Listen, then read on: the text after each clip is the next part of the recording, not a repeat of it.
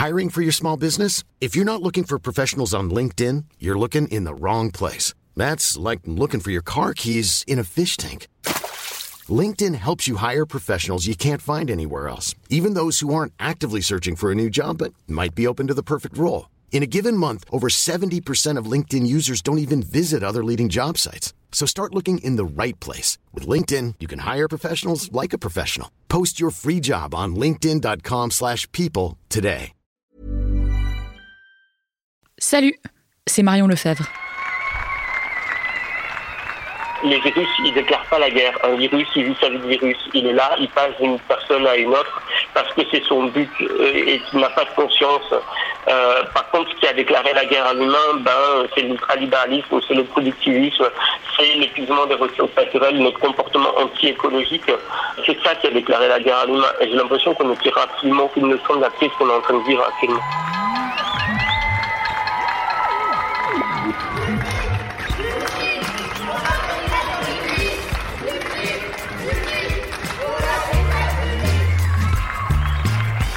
20h tous les soirs.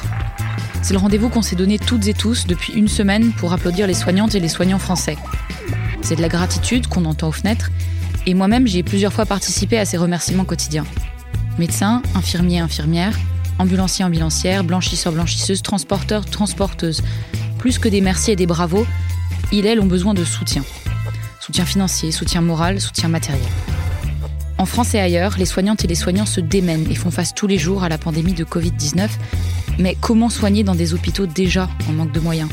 Comment se protéger quand le matériel manque? Comment continuer à travailler jour après jour en ayant au ventre la peur de ne pas réussir à soigner ou pire, de contaminer à son tour ses patients et ses proches? Vous, soignantes et soignants, nous avez raconté. Bienvenue dans Programme B.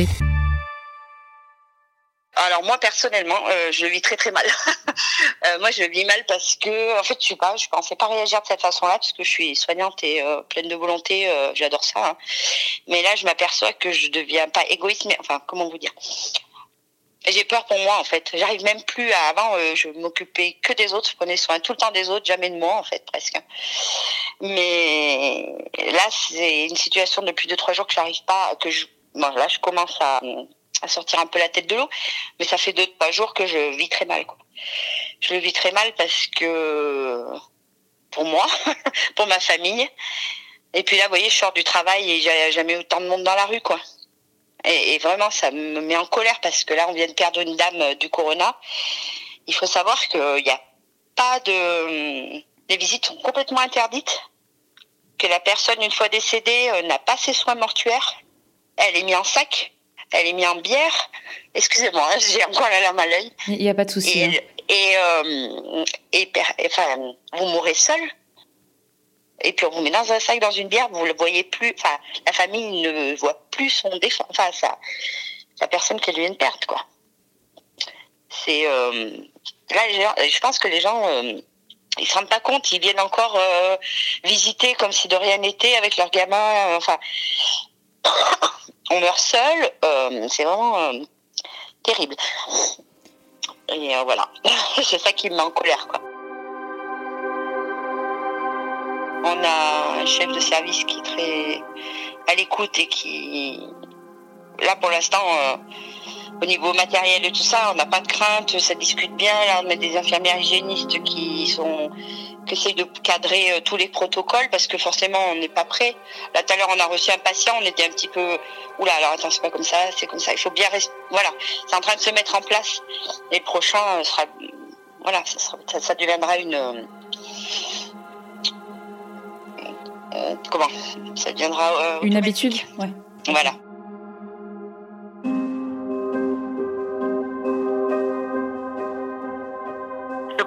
Que nous, on est 15 et que personne ne peut prendre notre place sur l'hôpital parce qu'on est des manifs radio, euh, tandis qu'une infirmière peut travailler dans un service ou un autre, tandis que là, nous, on n'a personne qui peut venir nous remplacer. Alors, euh, ben, on verra au cas par cas, quoi. Après, bon, c'est notre métier, il faut faire notre travail, on est là pour, euh, pour faire notre job, quoi, mais c'est vrai que ça fait... On n'a pas la boule au ventre, mais on est différent que d'habitude, quoi sachant que on s'attend, s'attend à être peut-être malade, on ne sait pas, mais quoi qu'il en soit, on est quasi sûr de, porter le, virus en nous. On ne sera pas les seuls, hein, mais nous, en tant que soignants, euh, plus que d'autres, quoi, ça c'est certain. Mais va falloir qu'on s'accroche et on va y arriver.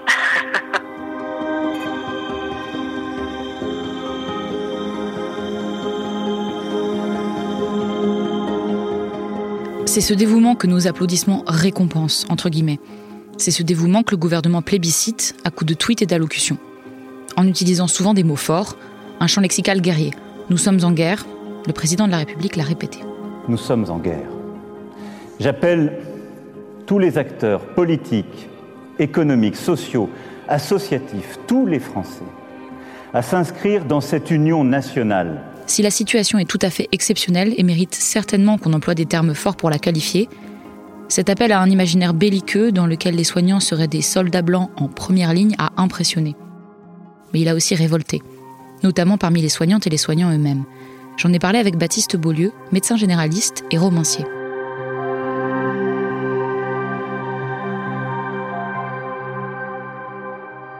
Très honnêtement, ce, champ lexical héroïque et gazier, il, me, il défait au plus haut point, euh, tout simplement parce que euh, je trouve qu'il occulte un petit peu, euh, ou en tout cas, il il, piège euh, les soignants et les soignantes qui sont dans les demandes euh, d'augmentation de moyens depuis des années.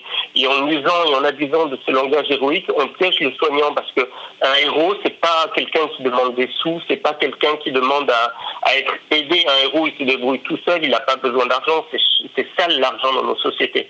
Et donc, en utilisant ce langage, ce langage-là, on est en train de piéger les, euh, les, les, soignants. Après, ce que je vous dis là, c'est valable que pour les politiques. C'est-à-dire que jamais je jetterai la pierre à mes confrères et mes consoeurs qui utilisent ce, langage-là. Et notamment, je pense à mes collègues infirmiers, infirmières, dont certaines sont assez âgées, par exemple, ont des comorbidités et, risquent clairement leur vie en s'occupant des patients Covid, en, en, ayant des masques ou des gants qui, sont périmés depuis 10 ans. Elles ont le droit euh, d'utiliser ce, ce, ce champ lexical-là, héroïque, guerrier, parce que parce que c'est beaucoup plus facile de se dire qu'on risque sa vie euh, pour une cause qui est noble, plutôt que de se dire qu'on va peut-être mourir parce qu'on vit dans une société euh, ultra-libérale, productiviste, où on n'est que des pions qui peuvent être interchangeables et qui euh, vont être de toute façon sacrifiés à l'hôtel du, du bénéfice et, exclusivement à, cette, à cet hôtel-là. quoi. C'est une guerre sanitaire je pense. Moi, j'ai jamais vécu la guerre, hein. mais effectivement, on a l'impression d'aller au front. Je ne sais pas comment ça se passe, ça, s'était passé pendant le temps de guerre, mais oui, on y va. Faut y aller on y va. on est, on est du médical, hein. on aime notre métier, c'est ce qui va nous aider aussi. Mais là, on commençait à se battre pour essayer de faire euh, revaloriser un petit peu notre métier. Et peut-être que l'épidémie va nous servir malheureusement, on espère, et quoique j'en suis pas convaincue. et là je parle un peu pour tout le personnel soignant parce que quand on écoute M. Macron, la pommade qu'il nous a passée euh, dans sa première euh, intervention, euh, c'est sympa, mais ça fait mal au cœur. au lieu d'utiliser le mot crise, on utilise le mot guerre. Il a été martelé plusieurs fois, par exemple par Angela Merkel, par Damanon, par Emmanuel Macron aussi. Et euh, en, temps de, crise, on donne des moyens, en temps de guerre, on donne des ordres. Et, ça, c'est quelque chose que je pense qu'il faut, euh, dont il faut profondément se, se méfier, parce que tout, tout ce champ lexical, euh, ce narratif-là autour du, du, sacrifice de la guerre, qui est un, champ lexical, un narratif qui est patriotique, qui est nationaliste, qui est, qui est dangereux, qui est guerrier, il permet aussi euh, aux plus forts, aux dominants demain de pouvoir faire passer des lois, euh, notamment des lois sur les acquis sociaux, en disant au prétexte euh, que l'État doit adopter une économie de guerre, euh, ben, rogner sur les acquis sociaux des travailleurs et des travailleuses, parce qu'il faut pas se leurrer. la perte de productivité, ça va se coûter, ça va, ça va se chiffrer en milliards d'euros. Ils vont le faire payer d'une manière ou d'une autre, et je, moi j'ai très peur qu'ils le fassent payer aux travailleurs et aux travailleuses. Et quoi de mieux pour empêcher les travailleurs et les travailleuses de râler, de devoir, euh, parce qu'il va devoir rogner sur ses acquis sociaux, que d'utiliser un narratif guerrier. Ah ouais, non, mais moi, le, héros, euh, ça m'intéresse pas du tout, quoi. Et puis en plus, d'autant plus que là, on, nous traite tous de héros, mais c'est là où on se sent encore moins héros. Enfin, on nous enlève les aides de plus en plus. Ça fait un an, plus d'un an que qu'on se bat, même, oui, même plus que ça, parce qu'Hollande était venu dans notre hôpital, donc ça veut dire que ça fait déjà un moment qu'on lance un cri d'alerte. On n'est pas considéré. Euh, moi, ça fait huit ans que je suis à l'hôpital, euh, je suis toujours pas titularisée, par exemple. Je touche 1100 euros par mois. Et on est, en fait, euh, là, on nous dit, vous êtes des héros. Enfin, on est des héros de rien, c'est qu'on n'a pas le droit de faire grève. On a, là, on va être en plan blanc, on va être d'astreinte. On va nous obliger de faire un minimum de 60 heures non payées. Euh, oui, on le sait quand on fait ce métier qu'il risque d'arriver euh, des choses comme ça, mais enfin, voilà, on est de la merde. Hein. On est considéré euh, comme rien, quoi. Les sentiments sur, sur la crise actuelle, ils sont plutôt ambivalents quant à la situation. D'un côté, une certaine inquiétude euh, quant à la charge de travail supplémentaire euh, annoncée alors que l'hôpital était déjà euh, à flux tendu depuis bien avant cette crise sanitaire avec des soignants épuisés, des manifestations au début de l'année, des, grèves aux urgences depuis l'été dernier. Et donc là la, nécessité de rajouter des lignes des gardes, d'annuler les congés et de se mettre tous les jours à jour en fonction des nouvelles données sanitaires et des consignes. Euh, mais d'un autre côté, euh, l'excitation et probablement un peu de fierté d'être au cœur de cette crise sanitaire euh, et de pouvoir me rendre utile. C'est en effet une situation euh, inédite et qu'on vivra probablement, et je l'espère, euh, qu'une seule fois dans notre carrière. Euh, et c'est ce genre de, catastrophe sanitaire digne des meilleurs scénarios catastrophes dans les, films qui nous avaient donné envie à la base de faire médecine et, et qu'on vit aujourd'hui. Et donc ça, ça va nous donner l'énergie nécessaire pour bosser. sans compter le fait que je suis pas... Je suis pas mécontente de pouvoir échapper au confinement et de pouvoir euh, me lever le matin et d'aller bosser euh, en dehors de chez moi parce que ça va, ça va pouvoir euh, être bénéfique aux personnes peut-être les deux trois premiers jours, mais probablement que ça va être très difficile après pour les gens de rester aussi longtemps chez eux. Donc contente de pouvoir échapper à ça. L'énergie, c'est la seule ressource qui ne manque pas aujourd'hui. En Italie, les hôpitaux débordent, mais les soignantes et les soignants redoublent d'efforts. La crise est loin d'être passée. C'est Chiara, qui est coordinatrice des projets à Médecins sans frontières à Lodi, en Lombardie, une des régions les plus touchées du pays, qui vous le raconte. Essayez d'imaginer euh, un hôpital normal avec un certain nombre de lits, un certain nombre de patients et un certain type de consommation de médicaments euh, que d'une façon absolument soudaine se retrouve à devoir augmenter euh, le nombre de lits présents.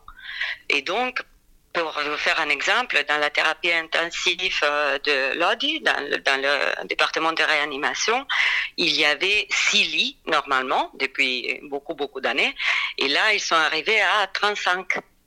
Et ils sont arrivés à 35 parce que tous les jours, il y avait besoin d'ajouter un lit, ajouter un lit, ajouter un lit. À la salle d'urgence, euh, il y avait 12 euh, lits et là maintenant, il y en a 80. Et ça suffit toujours pas. On ne voit aucune euh, amélioration euh, pour le moment.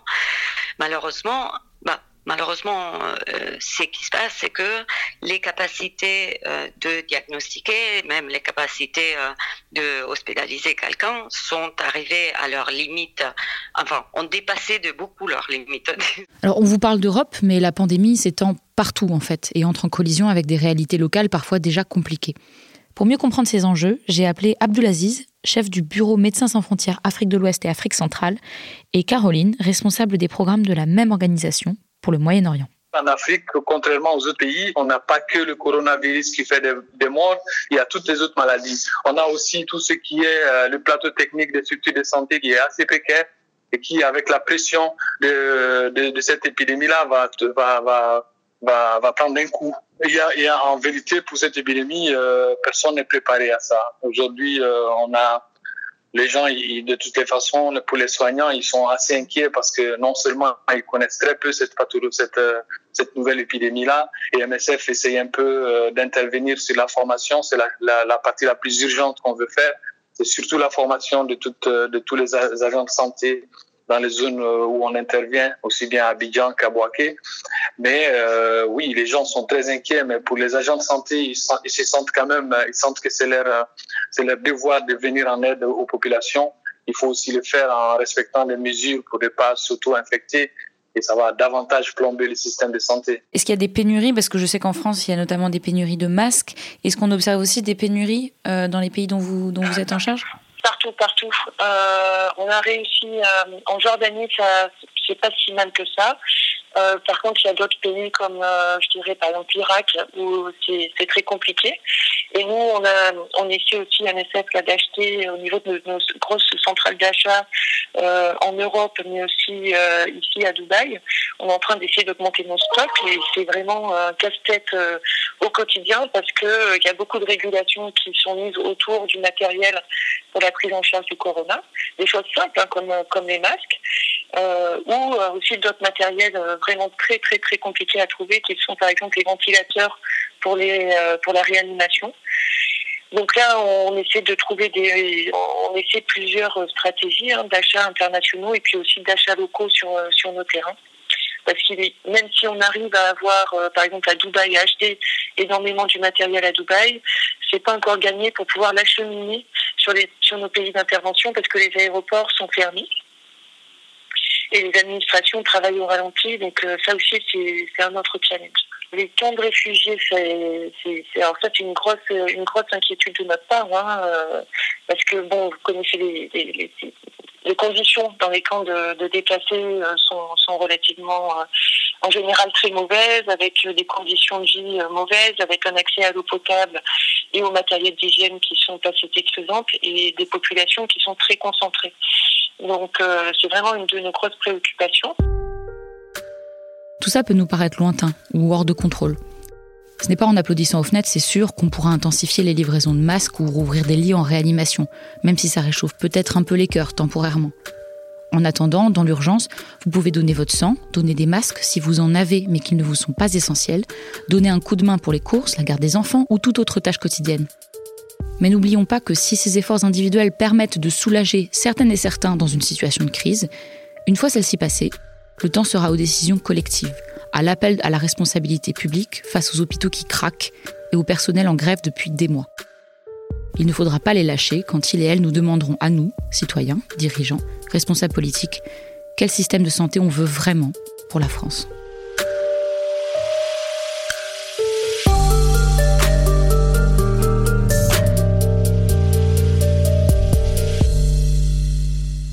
Ce début de semaine n'est pas facile.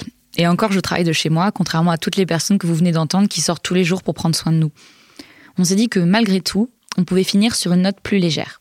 Quelques tranches de vie de week-end confiné. Continuons de discuter. Racontez-nous vos vies, le plus dur comme le plus doux. Bon, week-end pas hyper intéressant, mais en même temps, je pense que c'est un peu le cas de tout le monde. Alors moi, j'ai littéralement passé mon week-end à lire et juste à lire. Et ça m'était pas arrivé depuis vraiment super longtemps. Je crois que ça m'était pas arrivé depuis que j'étais enfant de prendre un bouquin et juste de le dévorer en fait, de tourner toutes les pages et de pas pouvoir m'arrêter et de m'endormir dessus pendant la sieste et de m'endormir le soir dessus littéralement. Autant j'ai hyper bien vécu ma première semaine, autant je pense que vendredi j'ai vraiment compris que ça allait durer longtemps. Mon week-end a été euh, un peu en dents de scie. Dans ma tête, on est passé de bon deux semaines ou plus à un mois ou plus. On a découvert un, un jeu en ligne, euh, enfin un loup-garou en gros en ligne, et euh, on a passé vraiment pas mal de temps à jouer dessus. Premier week-end de quarantaine, premier week-end où je sors pas. Ça fait. C'est très étrange de dormir 11 heures par nuit. On sait plus ce que ça fait. Je me suis levée assez tard parce que en fait je me suis dit mais à quoi bon me lever? Puisque ça voudrait dire qu'il faudrait que je cherche quelque chose à faire pour remplir ma journée. Je me suis fait une petite euh, boule à zéro comme Barthez en 98. C'était un rêve d'enfant. Donc voilà, donc c'était un peu le week-end de la déprime et ce qui m'a sauvé le week-end c'était quand même dimanche de faire euh, des appels et des Skype avec tout le monde notamment avec ma famille. C'était un bon week-end et là euh, on continue du coup reprise du télétravail. Et euh, bon courage à tout le monde. Merci à celles et ceux qui ont témoigné dans cet épisode, les quatre soignantes qui ne souhaitent pas être nommées, Baptiste Beaulieu, Chiara Lepora, Abdulaziz Mohamed et Caroline Seguin, de Médecins sans frontières. Merci également à toutes celles et ceux qui nous ont fait parvenir leurs témoignages. Vous étiez si nombreuses et nombreux que nous avons dû en garder quelques-uns, peut-être pour plus tard. Enfin, une dernière chose, nous recevons peu, voire aucun témoignage d'outre-mer. Dans Programme B, on veut parler de toute la France, alors écrivez-nous, parlez-nous, n'hésitez pas. Programme B, c'est un podcast de Binge Audio préparé par Lorraine Bess et réalisé par Quentin Bresson. Abonnez-vous sur votre appli de podcast préféré pour ne manquer aucun de nos épisodes. Éternuez dans votre coude, restez chez vous et profitez-en pour nous contacter sur Facebook, Twitter et Instagram. Et à demain pour un nouvel épisode.